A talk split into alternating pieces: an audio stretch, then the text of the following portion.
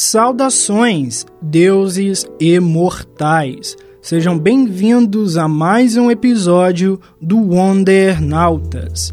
Este tema de hoje é parte do grande arco e evento Crise na Podosfera, que é uma iniciativa que eu idealizei através das redes sociais minhas e do podcast para que os ouvintes que participam e que estão ali nessas redes pudessem votar e escolher temas de episódios antigos para serem atualizados nesta nova versão de cada um deles.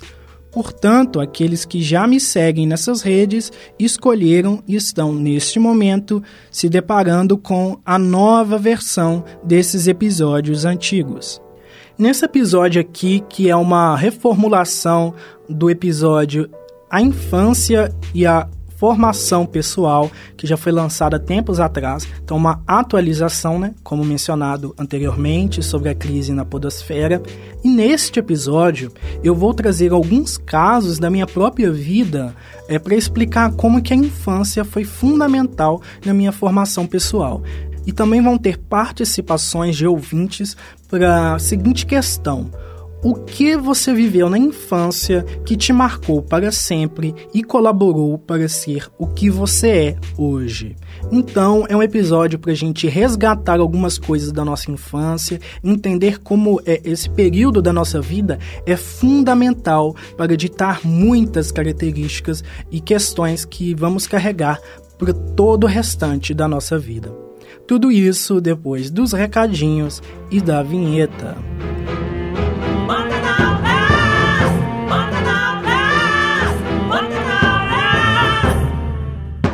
Antes do episódio propriamente dito, venho te sugerir que me siga nas minhas redes sociais para conhecer bastidores do podcast, detalhes de outros projetos e um pouco mais sobre o criador que vos fala. Posso ser encontrado na página do programa no Instagram, Wondernautas, ou no meu perfil pessoal, arroba Senju. Você também me encontra no Twitter como arroba Epifânio Maicon. No TikTok, buscarei produzir alguns conteúdos relacionados às minhas atividades no geral, que talvez possam te interessar também. O meu usuário lá é o arroba Wonder.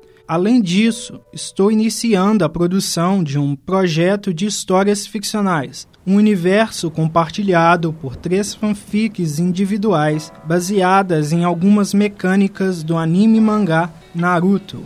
Esse projeto visa cruzar personagens de minha autoria, criações dos leitores e figuras conhecidas de franquias como Mobile Legends, Mortal Kombat, Marvel, DC, Bleach, Saint Seiya, Pokémon e muito mais. Caso goste de ler histórias interativas como essa, informe-se melhor acessando as minhas redes, já citadas anteriormente, é claro, ou escutando o episódio 62. E claro, você poderá procurar por Wondernautas no Watchpad, Social Spirit e Nia Fanfiction. Sem mais delongas, vamos para o episódio de hoje.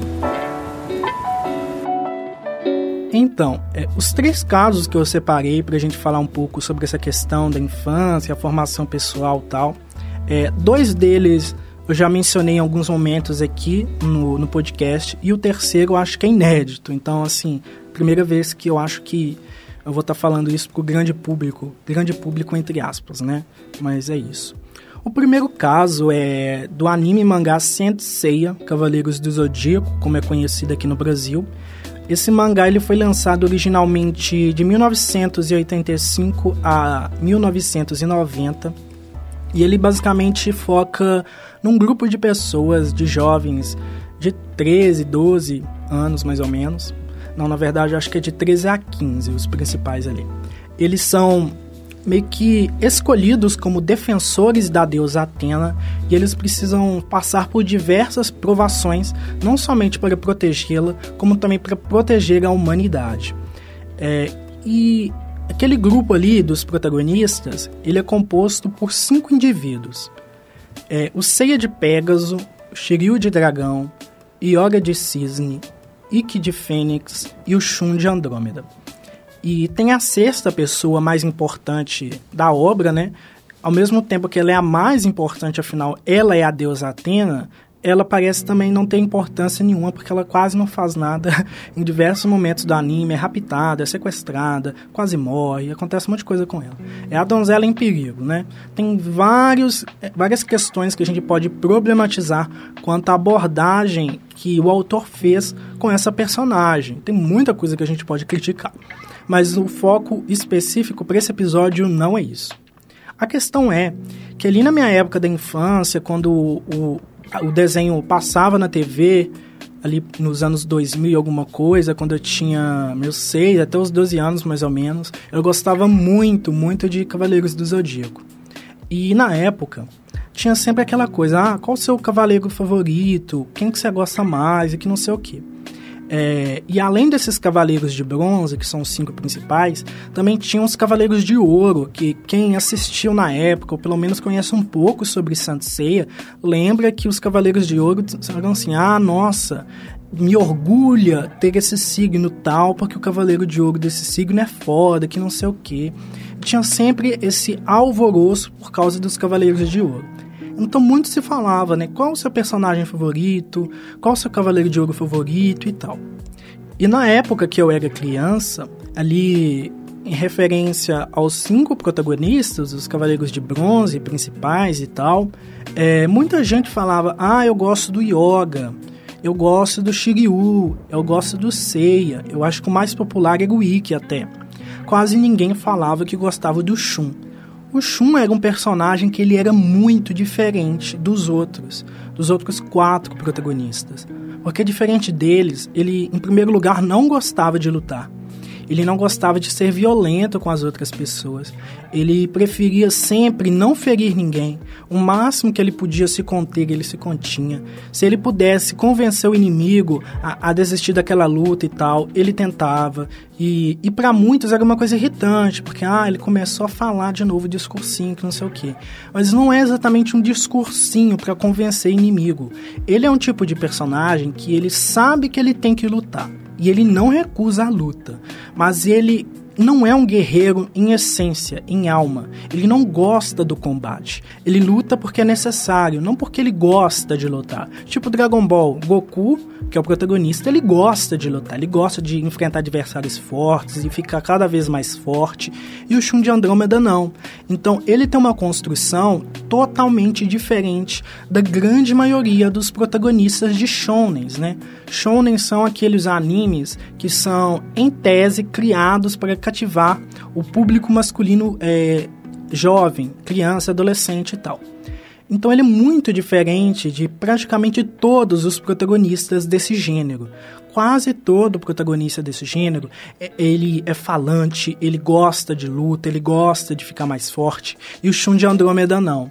E aí, é, no avanço da história, foi revelado que ele era o ser humano com a alma mais pura na Terra, e ele foi escolhido para ser o para receber a alma de Hades, né? o deus dos mortos. Porque ali dentro da história, é, de 250 mais ou menos, 250 em 250 anos, Hades retorna, ele toma o corpo da pessoa mais pura na Terra e inicia uma guerra contra Atena para tomar a Terra e a humanidade, né? Aquela coisa meio clichê. E, e, e, o Shun, ele foi, é, nessa geração, ele foi escolhido como receptáculo de Hades, porque ele tem a alma mais pura entre os seres humanos. Então a narrativa do Shun sempre foi muito sobre alguém que é puro, que é inocente, que despreza o combate, mas mesmo assim é, enfrenta as lutas que tem que enfrentar, porque ele sabe que lutar é necessário, mesmo que não seja algo que ele aprecie. E, e um, um, um, plot também muito forte a respeito dele é a questão do sacrifício, porque o Shun ele é da constelação de Andrômeda, e Andrômeda na mitologia grega era uma princesa da Etiópia que ela se sacrificou em um ritual é, para uma criatura dos mares para aplacar a fúria divina, para salvar o seu povo, né? Então ela aceitou Tem algumas vertentes que dizem que ela não aceitou, mas tem outras que dizem que de fato ela foi de bom grado. Ela foi é, oferecida como sacrifício para que o povo ali da Etiópia e tal, se eu não me engano é Etiópia mesmo, aquele povo fosse salvo. Então, em nome da salvação de tantas pessoas, eu me sacrifico no lugar de vocês, né?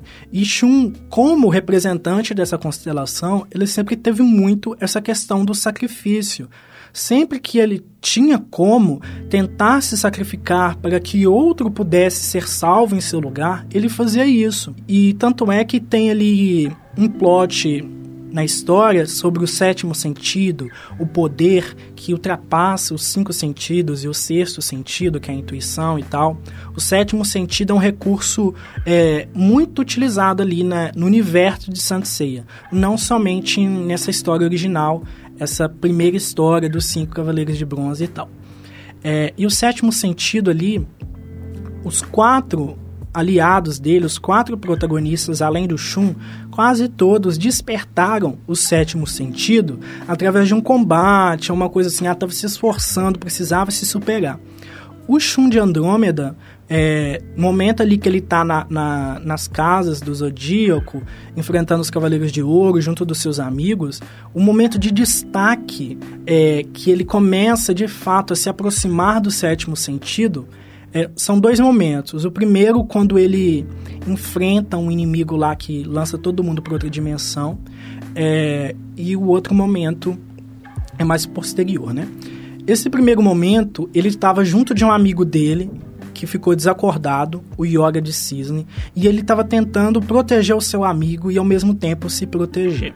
E, o, e a segunda ocasião foi justamente quando o Yoga de Cisne estava quase morrendo, e aí o Shun é, se aproximou dele e usou o seu cosmo, que é a energia ali dos personagens nessa, nessa obra, para aquecer o corpo do Yoga e para salvá-lo da morte.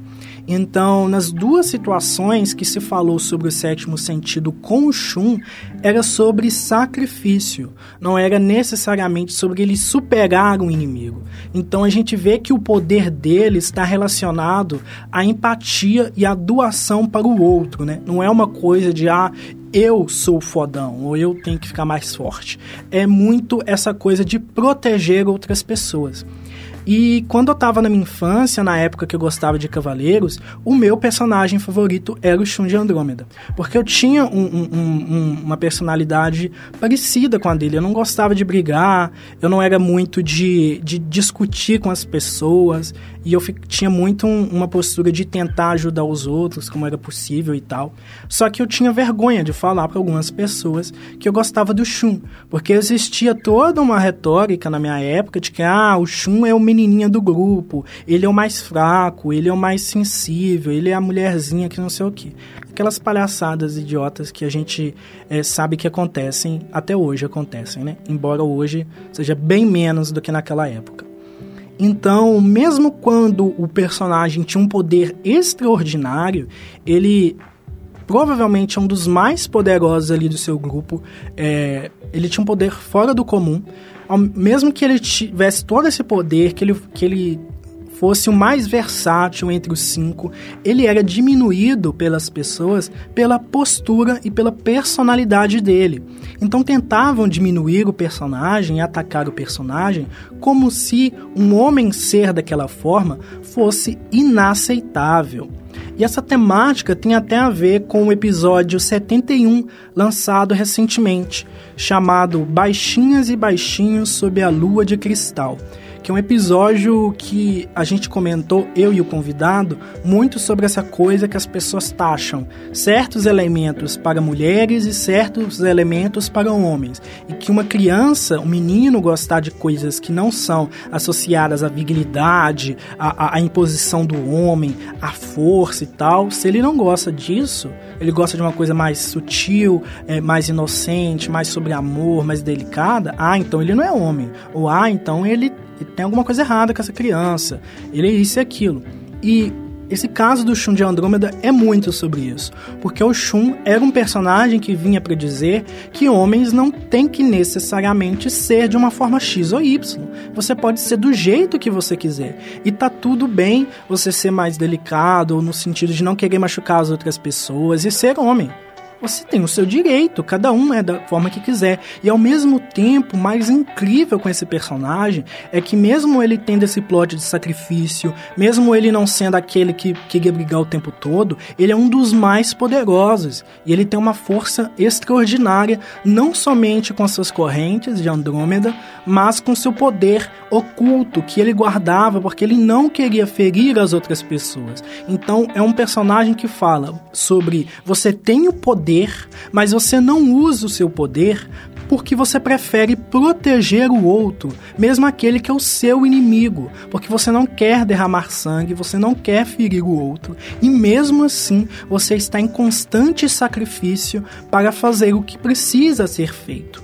O sacrifício, agora que eu tô falando, não é somente para é, é, se machucar para salvar o outro, mas é no próprio significado de lutar para esse personagem. Porque, como para ele, lutar e machucar as outras pessoas era uma coisa extremamente desagradável, ele estava em constante sacrifício o tempo todo lutando porque era preciso. Ele sofria machucando e atacando os inimigos porque ele não gosta do combate, ele não gosta desse confronto, mas ele sabia que ele tinha que fazer. Então não é aquele personagem que se recusa a lutar. Ele não gosta de lutar, mas ele sabe que ele precisa. Então é, foi um personagem que foi muito importante ali na minha infância para meu crescimento, para minha construção é, enquanto indivíduo. E muito das coisas que eu carrego até hoje, de formas de ver o mundo, de enxergar as pessoas e de me relacionar, vieram desse personagem. Como eu já cansei de falar aqui no, no podcast, a maioria dos personagens que eu mais gosto geralmente são personagens femininas. Mas existem essas exceções de personagens masculinos que eu gosto muito justamente porque eles não reproduzem o mesmo padrão estereótipo de personagens masculinos das franquias que a gente vê por aí. São personagens que têm uma personalidade, mas é uma personalidade diferente, possuem uma visão de mundo que se parece mais com a minha. Então, por isso, inevitavelmente, o Shun, com toda certeza, ele foi uma parte fundamental da minha trajetória, assim. Ele me influenciou em muitas coisas, na forma de ver o mundo e etc. O segundo caso que eu queria citar é o anime mangá Yu-Gi-Oh! O mangá foi lançado originalmente de 1996 a 2004 e eu inclusive já falei sobre ele e sobre a personagem que eu vou mencionar aqui, a Mai Valentine, que eu mencionei no episódio 68, o valor das nossas memórias. Então não vou entrar muito a fundo nessa personagem, porque como eu falei recentemente sobre ela, se você não ouviu, você corre lá. E se você já ouviu, você deve lembrar o que eu falei sobre ela lá. Mas basicamente ela, ela era uma, uma duelista ali naquele mundo de Yu-Gi-Oh! que tem duelos, né? Que são jo jogos com cartas e tem os monstros, magias e armadilhas e etc. Então ela era uma duelista, ela usava as arpias, que são da mitologia grega, criaturas metade mulher, metade pássaro. Enquanto mulher, ela era uma das mais fodonas, assim, da obra. Eu acho que a gente pode dizer de Yu-Gi-Oh! como um todo. Até hoje, todos os animes e versões que tivemos de Yu-Gi-Oh! A Mai é uma das personagens femininas mais bem trabalhadas, mais desenvolvidas e com, um, sabe, ela, uma das mais fodas. Ela realmente é muito forte ali como duelista e, e é uma pena até que ela tem uma participação pequena se comparada a outras personagens personagens femininas que surgiram depois, porque ela, ela é uma, uma dos amigos principais ali do protagonista, mas tem momentos que ela se afasta da história por causa de acontecimentos específicos, né? Então ela é diferente de outras protagonistas femininas, digamos assim, de Yu-Gi-Oh, que estão ali o tempo todo, só que não colaboram. É como se assim, tem personagens em outras versões de Yu-Gi-Oh que elas ficam basicamente como líderes de torcida. Elas estão lá, nossa, protagonista, vai, você é foda, você é isso e aquilo. Elas podem até duelar, mas elas, é, no decorrer da história, elas vão duelando cada vez menos ou ficando mais como líder de torcida do protagonista mesmo. A Mai, ela, ela era diferente. Ela se colocava nas situações, ela participava e ela realmente duelava o tempo todo. Ela não ficava só nessa posição de apoiar os amigos. Ela de fato tinha a sua própria própria história e foi uma história bem desenvolvida. Uma pena que e no finalzinho a gente ficou com aquela falta de ah, acho que tá precisando um desfecho aqui pro arco dela. Mas eu acho que no geral o arco pessoal da Mai no mangá e no anime é muito efetivo em diversos aspectos. Eu acho que até hoje é uma personagem feminina muito bem trabalhada, que até mesmo animes mais recentes, de 2010 ou até nesses últimos anos, não conseguiram executar tão bem uma personagem feminina. E eu gostava muito da Mai na época. É, e ela foi um, um do, uma das primeiras personagens femininas que eu me apaixonei, assim. Não no sentido, ah, ela é minha crush. Não, não é isso. É que eu, realmente gostava da personagem e gostava quando ela aparecia. Tanto é que no episódio 68 eu já mencionei que existe o, o trade, trading card game de Yu-Gi-Oh, né, que é da Konami, que as pessoas jogam cartas na vida real e competem e tal. E eu sempre gostei de jogar com as arpias, porque era uma ligação com a Mai. É, e, e, o curioso é que no decorrer do tempo eu fiquei cada vez mais parecido com a personagem, porque o plot dela é que ela perde os pais ali na infância, e aí ela tem que é, ser independente na própria vida e tal. Só que ela perdeu quando ela era criança, né? Comigo aconteceu de perder os meus pais quando eu já estava mais velho, mas aconteceu essa jornada parecida, de ter que ser forte e ser mais independente, porque não tem aquele suporte paternal ali para resolver os problemas. Se eu me metia numa confusão, eu tinha que resolver resolver, não tinha essa coisa de chamar alguém para me ajudar. Então, é, essa personagem foi muito relevante e significativa para minha infância e até hoje eu guardo muita coisa, muitas memórias dessa personagem, guardo com muito carinho e é um dos grandes motivos pelo qual eu sou tão aficionado por personagens femininas no geral, né? Se hoje eu sou muito fã da Mulher Maravilha, por exemplo, eu acho que a gente pode dizer que isso começou com a Mai Valentine, ali nos primeiros anos da minha vida acompanhando Yu-Gi-Oh! O terceiro caso que eu queria falar não é nenhum caso de produto cultural, é mais na verdade um, uma parte da minha vida que eu quase não trago aqui para o podcast, que é a proximidade com o sobrenatural, né? E o como assim? Como assim a proximidade com o sobrenatural? É que quando eu era criança, quando eu tinha 4, 5 anos, aconteceu um episódio muito específico comigo. Eu tava em Jaboticatubas, eu acho que é um lugar aqui de Minas Gerais, é, que tipo assim, tem um, tem um rio ali, uma fonte de água que as crianças iam, tipo assim, iam com os adultos também, né? Então uma galera ia para tomar banho e tal, se refrescar. E, e, tem uma parte desse rio que é cercada por pedras pedras assim, que meio que são a zona de segurança. Tipo assim, se você passar dali, dependendo do dia, se a correnteza estiver muito forte, você vai sendo levado pelo rio. E ali a, a, a, tinha esse lugar com as pedras que as crianças ficavam. E eu me lembro que eu estava ali, nessa zona segura, com um brinquedo meu. E aí acontece que o meu brinquedo ele era um boneco de um bebezinho preto e tal. É, ele passa por entre as pedras e começa a ser levado pelo, pela água. E eu, inocentemente, eu atravesso as pedras atrás do meu boneco. E aí a água começa a me levar. E aí a minha mãe que estava lá, os meus parentes ficam desesperados, a galera toda, um monte de adulto vendo desesperado eu sendo levado pela água. E nossa, meu Deus, que é que vai, como que vai fazer, que não sei o quê? Porque a água estava muito forte e, e ninguém tinha coragem de pular, porque se um adulto pulasse ia ser levado também, porque era realmente uma correnteza muito forte. Não sei se é é, sempre é daquele jeito, assim, naquele dia específico tava daquele jeito. O que eu sei é que tava muito forte e eu tentava me segurar na beira e não conseguia. E eu lembro do desespero de, ser, de ir sendo levado pela água. É, provavelmente eu tava naquele sentimento, nossa, fudeu, agora eu vou morrer. Né? Mas é porque eu não tenho muitas lembranças do meu sentimento específico, porque eu tinha 4 anos, isso tem muito tempo, eu tenho 25 agora, né? Então, são 21 anos, quase 22 é, anos que isso aconteceu. E aí eu estava sendo levado pela água e de repente apareceu um cara no meio de todo mundo, um cara que eu não me lembro muito bem da feição dele. Eu tenho a vaga lembrança de que ele era um cara negro, não lembro se era retinto ou se era mais pardo. Não, eu só sei que ele não era branco e, e eu lembro que eu acho que ele estava só de bermuda, alguma coisa assim. Ele apareceu do meio do povo e pulou dentro da água e me pegou e conseguiu me tirar. E aí, de repente, ele saiu no meio do povo assim. E eu lembro que quando eu tava saindo, ou quando eu já tava do lado de fora do Rio, eu vi lá longe esse boneco meu sendo levado. Ele tava, tipo assim, muito longe, na água já, muito longe. Não tinha como recuperar ele. É, mas o importante é que eu tinha sido salvo. E aí esse cara que me salvou, ele sumiu no meio do povo e um pouco tempo depois, assim, coisa de segundo, se eu não me engano, não foi uma coisa muito demorada. É, ele apareceu de novo com o meu brinquedo na mão e me deu e sumiu no meio do povo.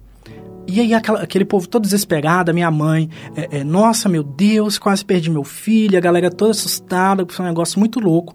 Mas aí minha mãe quis procurar o cara para agradecer a ele. Tipo assim, nossa, a pessoa te salvou, né? Se colocou em risco. Ninguém sabia quem era o cara nem para onde ele foi. Ninguém nunca tinha visto, pelo que foi falado lá na época, né, que eu me lembre, ninguém nunca tinha visto esse cara, não sabiam quem era, para onde ele foi, de onde ele veio, nada. Só se sabe que ele pulou na água, me salvou, depois apareceu com meu brinquedo e sumiu. Eu nem sei se eu tenho esse brinquedo mais. Provavelmente ele, é, sabe, eu perdi ele no decorrer da vida, né? Porque a gente vai crescendo, a gente vai deixando de lado os brinquedos de criança. Mas a partir daquele episódio, minha mãe tomou ranço, ódio daquele boneco. Porque ela olhava para ele e ela lembrava do que aconteceu. Então ela culpava meio que o boneco, né? Mas esse cara trouxe ele de volta para mim. E esse episódio me marcou porque, tipo assim, não tinha como ser uma coisa natural foi alguma coisa sobrenatural que aconteceu ali. Porque é, é, ninguém tinha coragem de pular na água porque estava muito forte. Um ser humano comum dificilmente ia conseguir pular, me salvar e depois aparecer com um brinquedo que estava lá longe na água. Porque o detalhe não é só sou eu o brinquedo também, meu brinquedo que estava lá longe, ele conseguiu trazer. E, eu, e, a gente, todo mundo assim, meu Deus, que isso? Por muito tempo eu considerei, nossa, deve ter sido um anjo que me salvou, alguma coisa assim. Mas talvez não tenha sido necessariamente um anjo, mas alguma entidade, alguma outra, algum outro ser que não era exatamente humano, porque era humanamente impossível a pessoa me salvar, salvar o meu brinquedo e sumir e ninguém saber quem era o sujeito. E eu acho que por causa desse episódio, eu fiquei muito mais aberto para o mundo sobrenatural, no sentido de é, aceitar e respeitar a, essas coisas que acontecem, né? Que são às vezes inexplicáveis.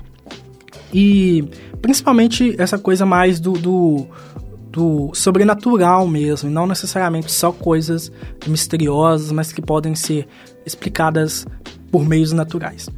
E eu acho que conforme eu fui crescendo ali na infância, isso sempre esteve ali presente na minha memória, com essa abertura para o sobrenatural, eu comecei a ter muito interesse por filmes de horror, né? Esse gênero de horror que fala sobre o sobrenatural, fantasma, é, espíritos malignos, possessão demoníaca, essas coisas. Eu também gostava, até hoje ainda gosto, de, de horror de, de serial killer, de slasher, né? Que tem um cara que sai matando todo mundo. Também gosto. Mas não, não é meu, meu subtipo favorito. O meu subtipo de horror favorito é essa coisa do sobrenatural, ou um horror mais psicológico e tal. Mas principalmente essa coisa que tem espíritos e entidades, é uma coisa que chama muito a minha atenção.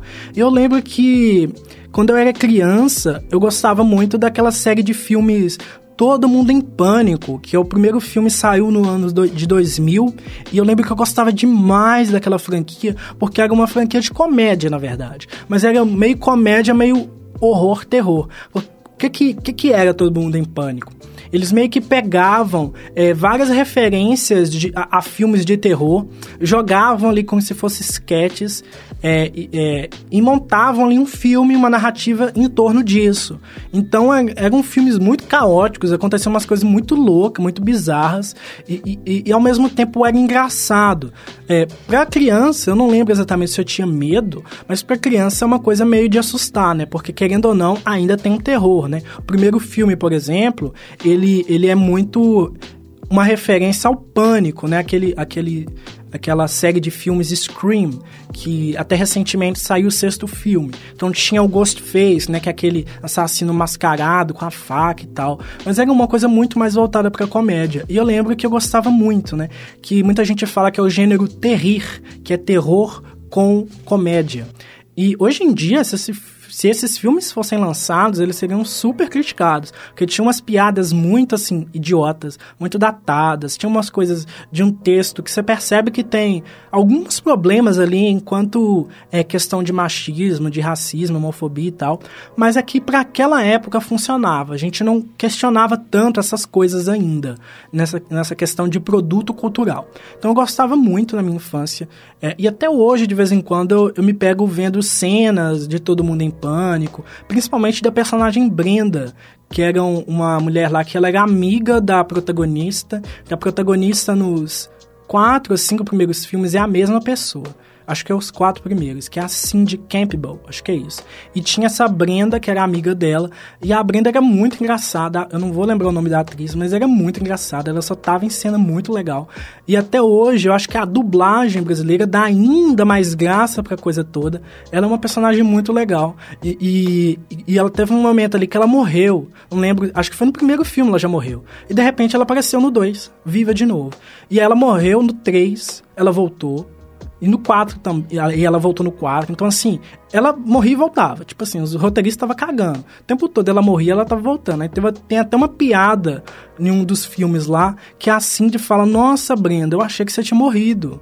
Aí a Brenda falou: Eu também achei que você tinha morrido. Que é uma brincadeira, né? Essa coisa de que eles estão cagando pra cronologia ou pro sentido. Vai voltar mesmo e foda-se. Como se a personagem tivesse a capacidade de, de renascer dos mortos, né? Mas enfim, era uma personagem muito engraçada, tinha várias sequências legais. Se você jogar aí, se você joga no, no, no YouTube cena da Brenda enfrentando a Samara do chamado, uma coisa assim, você vai achar uma cena do filme que é muito hilária, que é basicamente a Brenda lutando com a Samara do chamado na versão de Todo Mundo em Pânico. A, a, a mulher esquisitona, né? Sai da televisão dela, elas começam uma luta. É muito, muito engraçado. Acho que é uma das cenas que mais me arrancam risada até hoje, assim, de filmes no geral. É muito, muito legal. Mas enfim, como eu falei, são produtos que são datados. Se fossem lançado, lançados hoje, teriam uma outra pegada. É, mas o, o, o, que eu quero trazer comentando isso é que eu acho que Todo Mundo em Pânico também foi uma grande influência na minha vida, na minha infância, no sentido de aprender a lidar com o sobrenatural de forma mais leve. Porque, sim, eu acredito que o sobrenatural existe por causa desse caso que aconteceu comigo que eu contei, mas eu levo de uma forma mais leve. Eu não tenho medo, assim, de fantasma. Ai, tá acontecendo uma possessão demoníaca, não sei o quê. Não é que eu é, desacredito que eu fico falando que é mentira. Eu até acredito que essas coisas existem, mas eu não tenho medo. Eu não fico tão assustado. Pelo contrário, eu sou até muito interessado por essas coisas. Acho que o maior exemplo, assim, é, é, um dos maiores exemplos, que eu sempre gostei muito dessas coisas, é que quando eu era criança, eu era doido para ver fadas e alienígenas. Então, tipo assim, uma coisa muito aleatória, né? Fada de um lado, alienígena de outro. Mas eu era muito fascinado, eu queria muito ver fadas e alienígenas. Eu ficava na janela eu ficava na janela da minha casa tentando ver alguma luz se movendo no céu, porque eu queria ver alienígena de todo jeito nunca consegui. E também nunca consegui ver fadas. Mas eu lembro que por um bom tempo na minha vida eu chorava. Eu ficava triste. Ah, eu quero ver uma fada, que não sei o quê. Porque a gente tem um monte de produto cultural aí, né? Que constrói pra gente uma imagética de fadas como seres do bem, seres evoluídos, seres que ajudam os seres humanos e tal. Porém, tem algumas, é, algumas crenças religiosas de fato, e não somente coisa de cultura pop, que dizem que fadas elementais no geral não são essa simpatia toda, não. Mas aí já é uma outra coisa. Porque esse podcast não é especificamente sobre o sobrenatural, né? Só estou comentando coisas da minha infância. Então, é, um desses exemplos, né, que eu, que eu lido com o sobrenatural de forma muito leve, é esse que eu dei. E o outro é um caso que é da PUC Minas. Eu tô aqui gravando o podcast na PUC. E se bobear, até o fantasma daqui vai estar tá me ouvindo agora. Porque é, é o seguinte: no prédio que a maioria das pessoas de jornalismo estão, a maioria não, acho que todas de jornalismo estão, né? Que é um prédio específico aqui da PUC Minas São Gabriel. Tem um elevador específico ali desse prédio que de vez em quando ele abre e fecha sozinho, sem ninguém entrar. Tipo assim, do nada, não sei se acontece com os outros elevadores hum, ao longo da, da PUC, mas eu nunca vi. Eu só vi com esse elevador isso acontecer, dele abrir e fechar sozinho. É, e teve uma vez que eu tava com amigas minhas, se elas ouvirem esse podcast, elas vão até vão, vão lembrar disso. Posso até mandar para elas, para elas ouvirem e me corrigirem se eu estiver falando coisa errada, mas eu acho que eu não tô, acho que eu lembro bem. Que teve uma vez que eu tava ali com algumas delas num banco e a gente tava conversando. E aí, de repente, o elevador abriu. E aí uma delas comentou, algum tempo depois que ele abriu e fechou, comentou algo tipo assim, nossa, mas esse elevador fica abrindo e fechando sozinho, que não sei o que, coisa esquisita. E aí eu comentei, ué, mas eu vi uma pessoa entrando. E eu de fato não estava brincando. Eu vi uma pessoa entrando. Só que eu, tava, eu olhei pelo, sabe, pela visão periférica, porque eu estava conversando com elas. Eu vi uma pessoa passando assim de fundo, eu não dei atenção, porque eu estava conversando. E eu vou ficar olhando para todo mundo que passa perto de mim, não vou.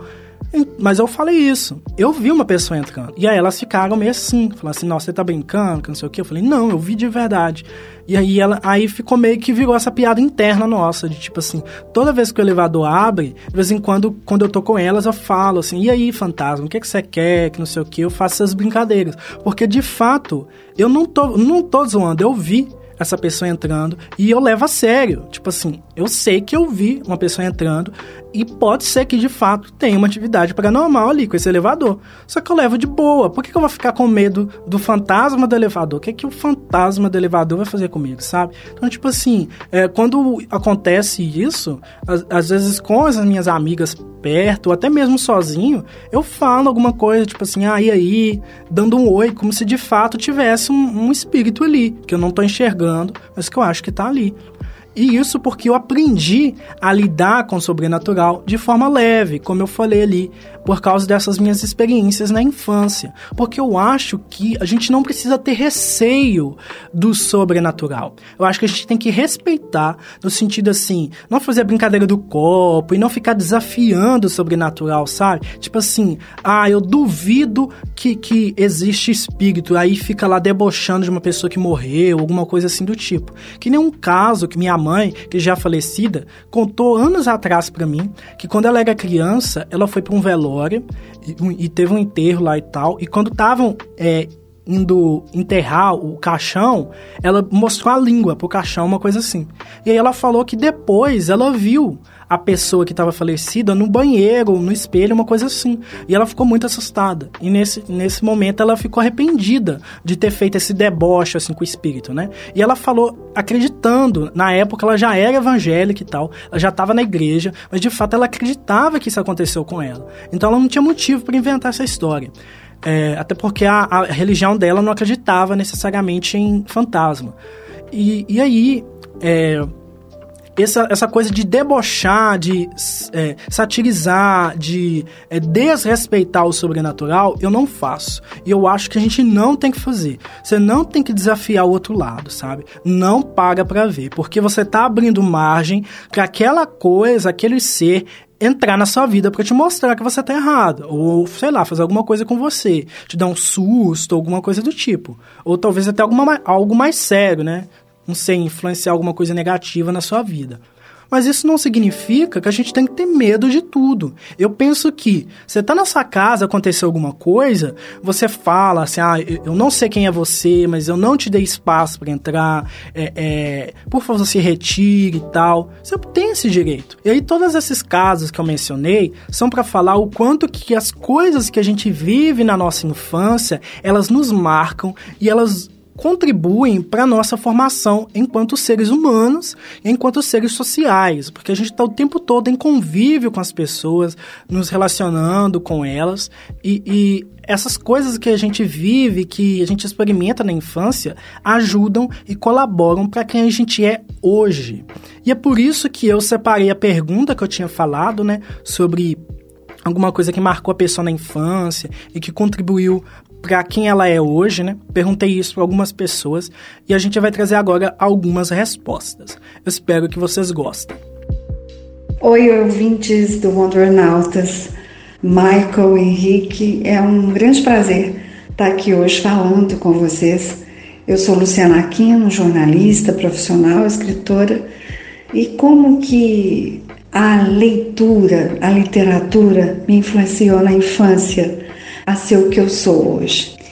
Eu nasci e cresci em um berço de ouro, assim, em falando de cultura. Desde pequenininha, minha bisavó me colocava em banquinhos. Eu fui criada com meus bisavós, não fui criada com meus pais, para declamar poesias de Olavo Bilac, Humberto de Campos, que são os grandes parnesianistas. E assim eu fui tomando gosto pela poesia. É, mas nunca não tinha me considerado uma poetisa, né? Ganhava prêmios na escola na, sobre né, as minhas redações, sempre muitos elogios, né? Na questão do português, da grafia correta. Mas uma coisa sempre me, me encantava na infância, que era essa curiosidade é, de procurar as palavras nos dicionários, né? De palavras difíceis. É, de difícil compreensão mesmo para crianças e adolescentes, e eu gostava de enfeitar os meus textos com essas palavras. Eu acho que uma boa educação é um berço né, com cultura, com leitura, com livros, com música, com sarau, né? Me transformou na jornalista, na comunicadora que eu sou hoje, né, com quase 30 anos como jornalista profissional e na escritora que eu me tornei, né? escrevendo não só poesias, mas crônicas, contos e contos fantásticos, né? que é o que mais me agrada, que são as fábulas, os contos infantis. Eu já lancei cinco livros solos, já participei de diversas coletâneas, né, é, Brasil afora.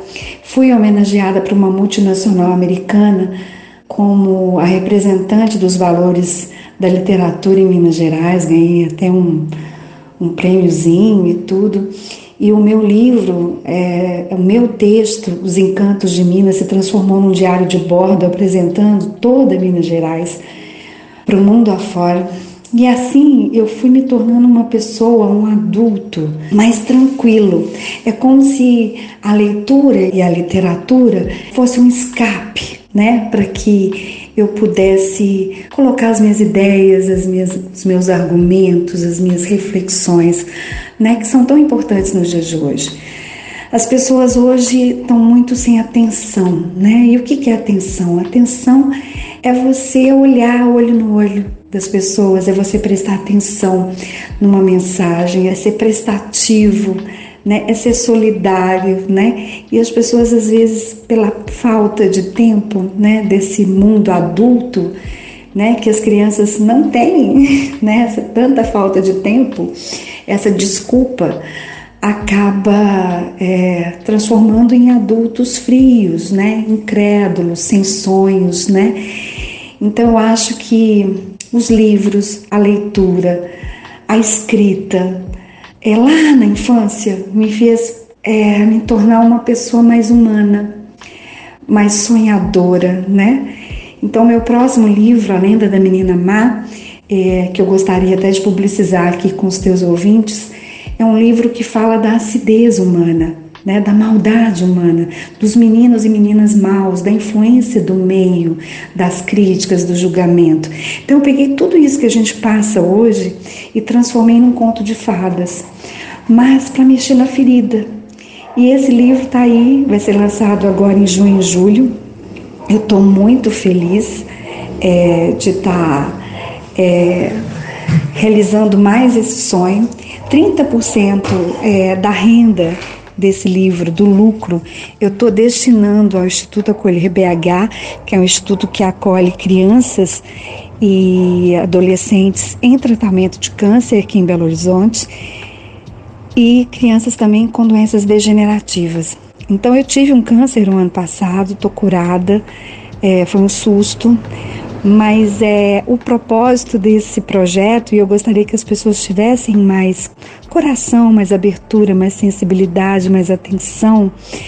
É, não é só vender o livro para ajudar o próximo, é levar uma mensagem é, para as crianças, para essa fase tão linda e que a gente deveria, como pais, como tios, como professores, dar mais atenção né? É uma fase muito importante na vida de todos nós.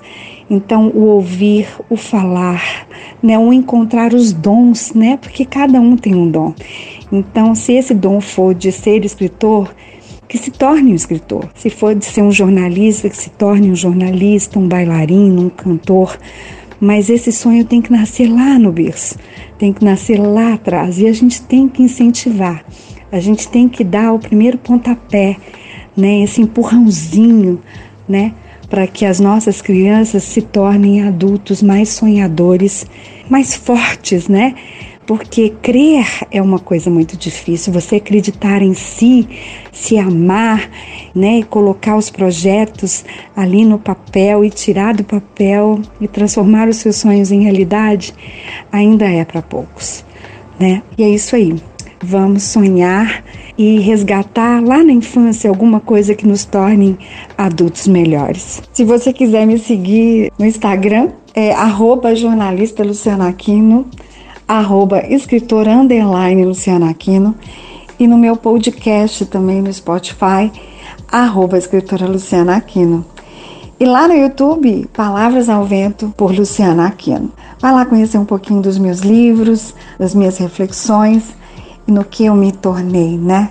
Nessa escritora, nessa pessoa do bem, né? Que só trouxe, né? Coisas boas é, do que lhe foi passado na infância através dos livros, da leitura e de uma boa cultura. Um beijo.